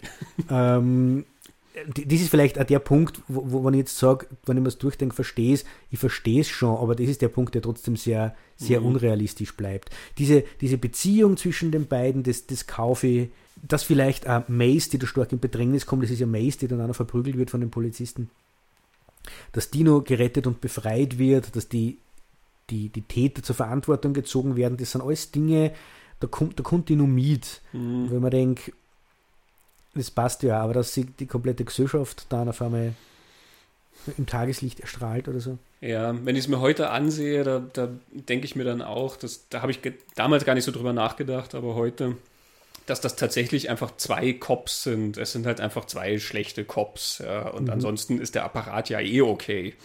Ja, also da kommt dann der gute Commissioner, der ist zwar so ein bärbeißiger Typ, wo man sich nicht sicher sein kann, mhm. aber zum Schluss, er taucht ja wirklich einfach aus dem Nichts dann auch auf mhm. und schreitet dazwischen und sagt dann, verhaften Sie diese beiden Männer. Und, und damit sagt dann diese, diese zeigt diesen Clip, Disk, ja. ja. Also und damit ist alles gut und das wissen wir ja. Also das war damals nicht anders und das ist heute auch ein Problem, ja, mhm. dass, dass dieser Rassismus, um den es da geht, dass das ja ein, ein, ein systemischer Rassismus ist. Mhm. Das ist was, was viel, viel stärker verankert ist, als dass da einfach nur zwei spinnerte Cops rumrennen, die halt das Gesetz in die eigene Hand nehmen oder was immer die da machen. Ja. Ähm, das, das ist ein viel weitreichenderes Problem. Also hier, ja. das, das hat schon sowas sehr, ach, das ist so nett zusammengeschnürt jetzt. Das hat schon was sehr Beruhigendes an mhm. sich irgendwie. Ne? Wir müssen mhm. halt nur diese paar schlechten Cops halt ausfindig machen und dann, dann ist es eh gut. Mhm. Ähm, das ist halt was, was nach allem, was du da im Film sonst siehst, eigen, einfach nicht ja. kongruent mit ja. dem ist, was dir erzählt wurde. Deswegen lässt das so die Luft raus. Mhm. Und dann, das ist halt dieses ist ja fast naiv optimistisch, ne? wo dann das mhm. Neue, also nachdem das erledigt ist, ist ja der Aufstand auch vergessen. Also die haben genau. 15 Sekunden vorher haben die Polizisten da auf jemanden eingeprügelt. Weiße Polizisten schlagen einen Schwarzen nieder. Mhm. Und nachdem aber das geklärt ist, die Situation, fallen die sich in die Arme. Du hast ja dann wirklich Bilder, wo sich die Leute umarmen, ja, schwarz und weiß umarmen sich mhm. und du siehst irgendwo eine Frau, die so einen von den Militärs umarmt und so. Also ich, ich verstehe. Und ich glaube, das ist ja der, das ist ja der Kuss. Schwarz und Weiß. Genau, genau der zählt da auch mit rein, ist auch Schwarz und Weiß, was sicherlich 1995 auch noch eine gewisse. Genau, äh, nicht, das, nicht, das, erste Mal, aber, aber, es ist ja nicht so ständig passiert. Genau. Ähm, ne, also das ist, ich, ich verstehe, glaube ich, vor allen Dingen aus der Zeit raus diesen etwas naiven Wunsch auch, dass man es mhm. so beseitigen könnte und überwinden kann irgendwie. Ne? Aber es, es passt nicht zu der ja. Welt, die sie uns erzählt haben. So einfach wird es nicht sein. Und man wünschte sich, sie hätten einen Weg gefunden, vielleicht diesen Optimismus anzudeuten und aber nicht sozusagen auf so ein heile Welt ähm, Element dann irgendwie zu kommen. Mhm. Bei dem mhm. Kuss ist es auch, ich, ich kann dir, könnte mir den so als Konvention auch noch durchgehen lassen. Aber ja. eigentlich ist die Beziehung zwischen den beiden ja dadurch die ganze Zeit gezeichnet, sie liebt ihn mhm. und deswegen tut sie auch immer so viel für ihn. Sie kümmert sich ja wie eine Mutter eigentlich um ihn und er ist wie so ein kleiner Junge, ja. Mhm. Und er liebt halt eine andere. Und das ist eigentlich eine sehr interessante Konstellation. Das ist, mhm. wie wir gesagt haben, Cameron hat das ja auch sehr ausgelotet. Ne? Er ist eigentlich eine andere und er braucht sie aber, also die Angela Bassett, um seine andere zurückzuholen irgendwie, was nie funktionieren wird, weil die ist längst weg. Mhm. Die ist, das ist nicht mehr dieselbe Frau, die da ja. die er da hat. Ähm, von daher passt das für mich auch nicht, dass die zwei dann zum Schluss zusammenkommen. Was, was, was bewirkt da diese Umkehr bei ihm? Das ist die Konvention, dass dann irgendwann mhm. sich ja denken muss, ach, so schlecht ist sie ja eigentlich gar nicht, ne? Na, probieren wir es mal. Ja, gut, ja. Ich konnte jetzt nicht sagen, wo der Punkt ist, aber ich finde, die, die Charakterentwicklung, die Lenny ja dadurch laufen muss, ist ja das, dass er dieser, dieser alten Liebe nachhängt, die, ja immer äh, so, ähm, wie du gesagt hast, du hast gesagt, verzerrte Erinnerungen. Mhm.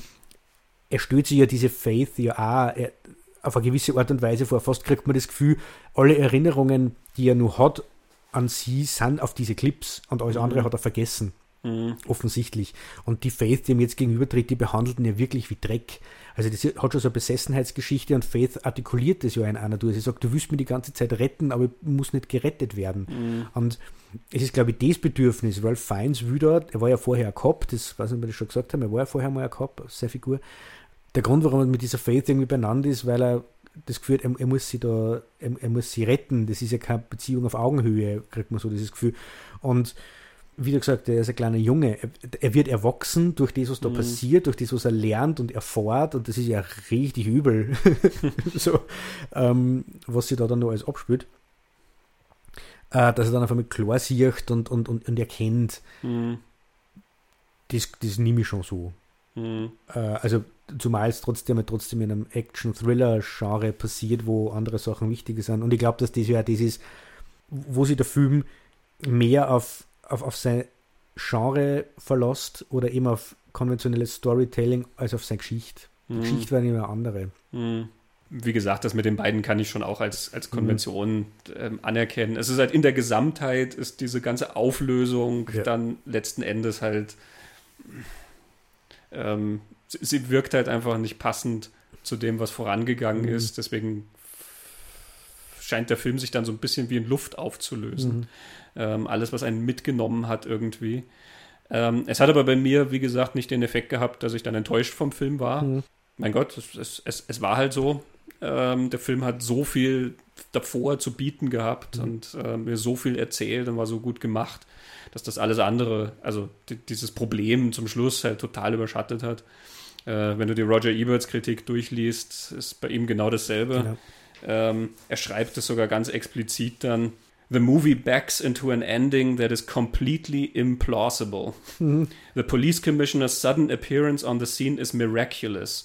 And Bigelow begins a riot and then forgets about it segueing into, the, into a New Year's Eve celebration as if you can turn off anarchy like water from a tap. Ja, genau. Und das klingt jetzt, als würde er den Film irgendwie niedermachen und das macht er gar nicht. Er gibt ihm die volle Höchstwertung ähm, mhm. und schwärmt eben von dieser visionären mhm. Kraft und den Ideen drin. Und er sagt sogar voraus, dass, das Film, dass der Film ein Kultfilm genau. werden wird. Ja. Und er sagt sogar warum. Genau, er nennt drei Gründe, warum er das genau. macht. Also ähm, auch da, es sind, wenn Elemente in so einem Film drin sind, die nicht passen, dann muss das dem nichts unbedingt wegnehmen, wenn mhm. auf der anderen Seite so viel geboten wird. Ich meine, wir haben viel Zeit damit verbracht, über Heaven's Gate zu reden, der auch so seine Probleme hat mhm. und der hat nicht nur mit den letzten paar Minuten am Ende seine Probleme. Oh no. Und trotzdem ist es ein Meisterwerk. Genau. Und das ist hier auch der Fall. Ja, würde ich auch sagen. Und wir haben jetzt über einige Sachen noch gar nicht gesprochen, die ja da noch, noch, noch mitschwingen. Also man kann über die diese Videoclips, die wie Erinnerungen funktionieren und, und was heißt das dann eigentlich, wenn man sich genau überlegt, das ist, finde ich auch total spannend. Dann kommt mhm. noch dazu der Zeitkontext, diese, die Ego-Shooter-Computerspiele mhm. und das ist ein Kinofilm, der diese Sequenzen nah hat. Mhm.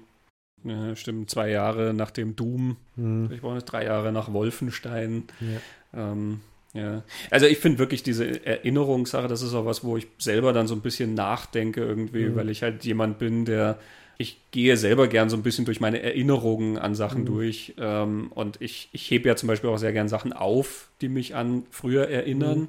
ähm, und stelle dann auch fest, wenn ich die in die Hand nehme und so, das triggert dann auch gewisse Erinnerungen, mhm. manchmal einfach nur ein Geruch, aber manchmal auch wirklich komplette Bilder und Szenen und so weiter. Ähm, und dann frage ich mich halt, wenn ich sowas anschaue, ist das dasselbe? Ja? Ist das mhm. ähm, eben auch, ist das sozusagen die primitive Version davon? Und dann kommt man halt wieder drauf, wie Erinnerungen halt anders funktionieren als das, was da aufgezeichnet ist. Mhm. Ne? Ähm, dass Erinnerungen eben schwammig werden. Erinnerungen mhm. sind ja ein total unperfektes Element im Gehirn irgendwie. Das Gehirn arrangiert sich das irgendwie so, wie man es braucht. Und man kennt das ja selbst, wenn Leute erklären müssen, was irgendwo beim, bei einem Unfall passiert ist mhm. oder so, dass dir zwei Augenzeugen teilweise unterschiedliche Farben von Autos berichten mhm. oder irgendwas, ja, also ja, dass die Erinnerungen ja immer was mit der Gegenwart zu tun haben. Genau, ja. Und diese Clips ja das nicht, die zeichnen das halt. Genau, es ist wirklich so eine, halt so eine Aufnahme. Und dann umgekehrt denke ich mir, in der heutigen Zeit produzieren wir ja viel stärker solche Erinnerungen. Ähm, dadurch, mhm. dass man, wenn man das Telefon immer dabei hat mhm. und man nimmt dauernd irgendwie so kleine Videoclips auf und, und schießt seine drei Millionen Fotos vom Urlaub und speichert das ja dann alles ab, dass du viel, viel mehr davon konserviert hast. Das ist nicht auf dem Level wie in Strange Days, wo mhm. du es dann mit den Gefühlen abrufen kannst. Aber alle diese Videoclips, die man dann irgendwie hat, ja, das ist schon fast eine andere Art von Erinnerungsarbeit. Mhm. Und das Witzige ist, dass es ja Studien gibt, die dann zeigen, dass wenn man quasi einfach nur hingeht und es erlebt und also nichts aufzeichnet mhm. oder sowas, erinnert man sich an mehr, als wenn man das alles irgendwie immer so mitfilmt und, und tausende mhm. von Fotos macht und so. Mhm. Also auch ein, eigentlich eine ganz interessante Überlegung darüber, mhm. was, wie Erinnerungen funktionieren und welche Funktionen die haben. Mhm. Irgendwo habe ich auch gelesen in einem, in einem Artikel diesen Gedanken, wenn man so wie in Strange Days eine Technologie hat, wo man komplett in die Erlebnisse von anderen Menschen einsteigen kann, komplett in die andere Welt, muss man zwangsläufig seine eigene verlassen. Mhm. Das ist wieder das, dass das eine Technologie ist, die dir den letzten Filter nimmt. Mhm. Dadurch, dass aus dem Kortex kommt und man setzt es ja am Kopf auf und es geht direkt in den Kortex. Und damit erlebt man es ja körperlich auch total. Mhm. Also gibt es ja Szene, wo der ähm, wo, wo Len die Technologie im Kunden sagt, der sich dann auf einmal selbst berührt, weil er glaubt, er, mhm. ist, er ist unter der Dusche. Mhm. Genau. Das habe ich auch spannend gefunden, dieses, dass die sowas ja im Kopf vollkommen kaputt macht, automatisch, wenn du mhm. auf einmal mhm. aus deiner, also der Zustand, nimmer in der eigenen Welt zu sein, das ist pathologisch. ähm, also äh, ganz viele spannende Ideen finde ich in dieser Technologie drin. Mhm. Also eigentlich eine Idee, die einem sehr Angst macht. Mhm. Ne? Also irgendwo ist, ist der Reiz extrem groß, aber gleichzeitig, dass du dann denkst, dass du dich selber so vergisst irgendwie. Mhm. Zumal du ja, das hängt wieder mit dem Eskapismus zusammen, dir dann wahrscheinlich gezielt solche Clips ja suchst, die dich irgendwo besser zu einem besseren Zustand, Ort, was auch immer hinbringen. Mhm. Ja? Was, wo es aufregender ist, was, wo du laufen kannst, was, wo du noch in der glücklichen Beziehung mit deiner Freundin bist und, und so weiter und so fort. Ne?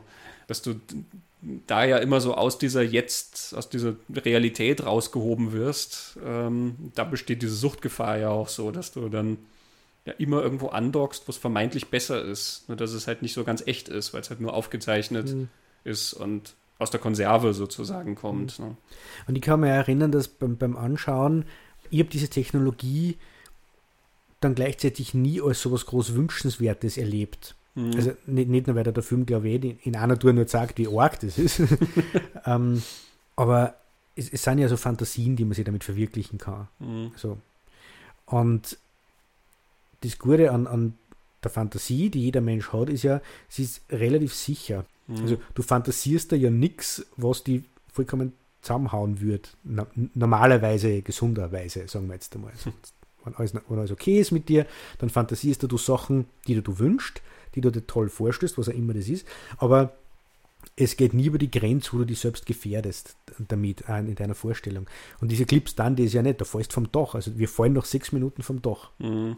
Das stimmt. Wobei das ja auch wieder, da ist dann die Frage, ne? Also es ist ja nur eine andere Art des Erlebens, aber auch im, wenn du ins Kino gehst, begibst du dich ja, wenn du das mitfühlst und miterlebst, mhm. auch in gewisser Weise außerhalb dieser Sicherheitszone. Ne? Du gehst in einen Horrorfilm, wo die Figuren sterben können. Und mhm. das heißt, die Figur, an der du hängst, könnte ja theoretisch auch sterben. Also man hat ja Angst im Horrorfilm. Das ja. ist ja, du, du spürst die Angst, die dir die erfundene Figur sozusagen davor lebt. Ne? Mhm. Ähm, hier hast du halt einfach nur eine Technologie, die sozusagen tiefer greift und, und diese Erfahrung noch echter macht. Und sie ist ja trotzdem nicht echt. Also am Ende des Clips ziehst du dieses Ding ab und bist halt wieder dabei, also bei dir zu Hause. Ne? Mhm. Ja, und trotzdem habe ich mich auch jetzt wieder beim Anschauen gefragt, und ich weiß, dass dieser damals beim, beim Anschauen so war, wenn du als lebender Mensch im Hirn und im Körper erlebst, wie du auf Asphalt aufschlagst und stirbst. Mhm. Wie, wie, wie, fühlt sich das an, wenn du nachher rausgehen kannst aus dem? Du weißt ja das, wie sich das anfühlt. Mhm. Irgendwie stelle ich mir das sehr irre und sehr beängstigend vor. Mhm. Es ist nämlich dann, was, was, was man glaube ich nicht vergessen darf, äh, was mir jetzt, was mir gerade nur einfällt, du hast immer irgendwie einen, einen, emotionalen Kommentar oder emotionalen Verstärker bei diese Clips dabei und das ist meistens Ralph Fiennes, er schaut sich diese Clips an und du mhm. siehst dann, was er sich anschaut. Und bei, bei manchen läuft der komplett, kom Clip komplett durch und erst nachher sieht man eher, wie er darauf reagiert, aber meistens sind es Intercuts. Also man springt aus dem Clip außer und sieht, wie, mhm. wie Ralph Fiennes jetzt am Bett sitzt und sie an seine Freundin erinnert oder äh, wie er sich diesen, diesen Mord an der Frau anschaut und wie er darauf reagiert. Und mhm. er gibt da ja auch noch mit, äh, wo wir gerade emotional sind, wenn du selber nicht hinkommst. ähm, und gleichzeitig nutzt der Film aber nicht als Ausgang. Mhm. Also er hätte locker die Chance wegzuschneiden und nur Ralph Fiennes auf der Couch zuzuschauen und es heftig wird und das macht er aber mhm. zu keinem Moment. Ähm, also das geht dann auch noch, geht dann auch noch mit mhm. von, von der Emotion her. Das stimmt. Was vielleicht eine ganz interessante Überlegung in mhm. Sachen Filmtechnologie ist, mhm. ne? denn wir identifizieren uns ja mit den Figuren, die wir sehen. Also es ist mhm. ja nicht der, der POV-Shot, wo du sozusagen durch die Augen von jemandem blickst, ist ja eigentlich nicht der, mit dem wir uns identifizieren. Man kennt das ja auch, weil im, im Film wird das klassischerweise hergenommen, äh, entweder das Monster, was du langlaufen siehst. Mhm. Du siehst das POV vom Monster. wir identifizieren uns natürlich nicht mit dem Monster. Mhm. Ähm, oder es ist so im Krimi, zum Beispiel im Thriller, wenn wir, wenn verborgen werden soll, wer eigentlich die Figur ist, letzten Endes. Also mhm. wer ist der Täter. Wer beobachtet hinter den Büschen und so. Genau, und da kommt dann der POV, wie die Kamera hinter mhm. den Büschen irgendwie langschleicht. Und wenn ich mal eine Parodie mache, dann wird irgendwann der Gegenschnitt kommen, wo jemand einen Kameramann hinter den Büschen sieht. ähm, aber das ist, also dieser POV, das ist nicht wie in der Literatur dieses, dieser Ich-Erzähler, wo man alles aus dieser Perspektive sieht und damit identifizieren wir uns ganz stark, sondern im Kino identifizieren wir uns mhm. mit dem Gesicht, was wir sehen. Ne, sozusagen eigentlich das, auf das wir blicken. Mhm. Ähm, und ich glaube, da ist es auch sehr essentiell dann, dass wir oft Ralph Fiennes sehen, mhm. ähm, weil das ist seine Geschichte ähm, und wir identifizieren uns mit ihm und deswegen identifizieren wir uns auch mit seinen Emotionen, die er genau. dann dazu hat. Ne? Also ich stimme dir zu, viele von den Clips, der erste funktioniert eh so, mhm. die späteren würden wahrscheinlich auch so funktionieren, dass man sie einfach durchlaufen lassen könnte mhm. und ihn erst später sieht. Aber sie, sie, verstärken dann noch das Gefühl natürlich, dass das was Unerträgliches ist, mhm. anzuschauen, wenn du zwischendurch immer ihn so wirklich leiden siehst beim mhm. Ansehen. Das ist das, womit wir uns identifizieren. Ja. Wir sind ja nicht im Mörder zum Beispiel, der diesen POV-Shot aufgenommen hat und die Frau umbringt. Mhm. Ja, und er, er, er windet sie ja körperlich. Es gibt den Anclip, schaut er auf der Rückbank von der Limousine, mhm. der rutscht dann immer weiter ein, weil er, weil er es halt wirklich spürt am ganzen Körper. Also, mhm. das ist einfach stark. Und Ralph Fiennes hat nie wieder sowas gespielt, so eine Figur lange, fettige Haar, unrasiert, Lederhosen, Ledermantel mhm. und so ein, so ein Wiesel, der sich überall ja, ja. einschleimen kann. Ja, der immer verhandelt, aber nicht, er, er, ist ja nicht so dieser coole mhm. Verhandler, so wie Tom Hanks in Bridge of Spies, ne? sondern ähm, er ist ja der, der immer versucht, irgendwie noch einen Deal rauszuhauen. Sein Auto wird abgeschleppt und er versucht dann, ja, er kann dem irgendwie noch Geld geben. Die und Rolex. drauf, dann gibt er ihm die Uhr. Und ja, nur zwei Minuten, er holt noch was. Und, der Typ, der, dieser Bodyguard vom Philo, der ihn dann zusammenschlagen soll, mit dem er noch versucht, ja, ich kenne dich doch, du hast doch mal Football gespielt. Ne? Und dann versucht er ihm auch zu bezahlen und versucht, dann handelt er immerhin noch aus, dass der ihm nicht auf die Augen haut. Genau. Ne? Also er ist immer irgendwie so am, am ja. Dealen, aber was aus Verzweiflung irgendwie. Er klammert sich immer an den letzten Strohhalm. Mhm. Gegenüber all diesen distinguierten Leuten, die er sonst oft gespielt hat, oder die natürlich die, die kalten Bösewichter, ja. klar in, in Schindlers Liste, mhm. den er gespielt hat, aber das ist ja auch eigentlich ein sehr Voldemort. Ähm, ganz, ganz ähm, ich weiß gar nicht, wie man ihn nennen soll, aber das ist ja ein, ein ein strammer Kerl, ne? ja, ja. den er da spielt. Ganz, ganz kalt, aber natürlich auch immer sehr aufrecht und mhm. ähm, kontrolliert. Ja, ja, ja, boah, na. das, das, hat er hier nicht. Mhm. Eben, also so, und er hat so ausgelassene Figuren ja auch gespielt. Hat er mhm. ja schon gemacht. Äh, die lockerer sind, nicht so steif oder so, aber das ist ein, ein Unikum, würde ich sagen. Genauso wie der Film, finde ich, sehr einzigartig ist.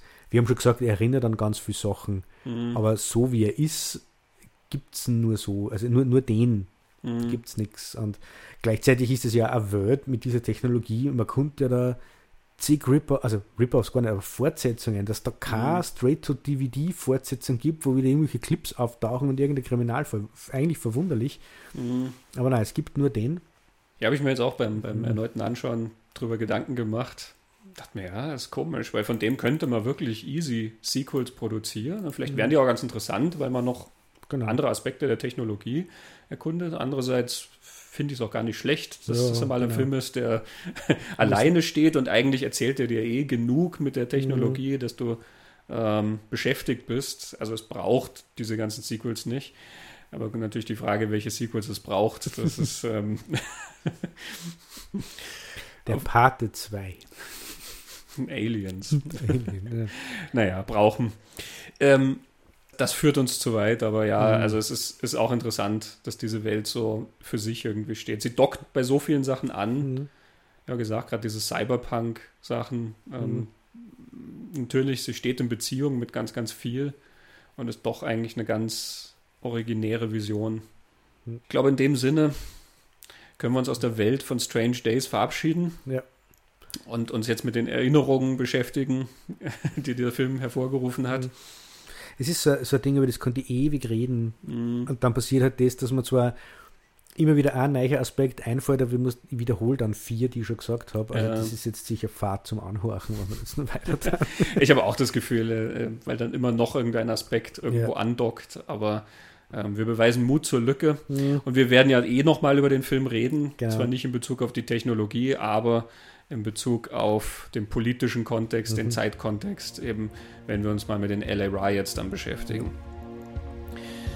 Bis dahin bleibt mir nur zu sagen, Christoph, vielen Dank für das sehr interessante Gespräch. Vielen Dank für das interessante Gespräch. Tschüss.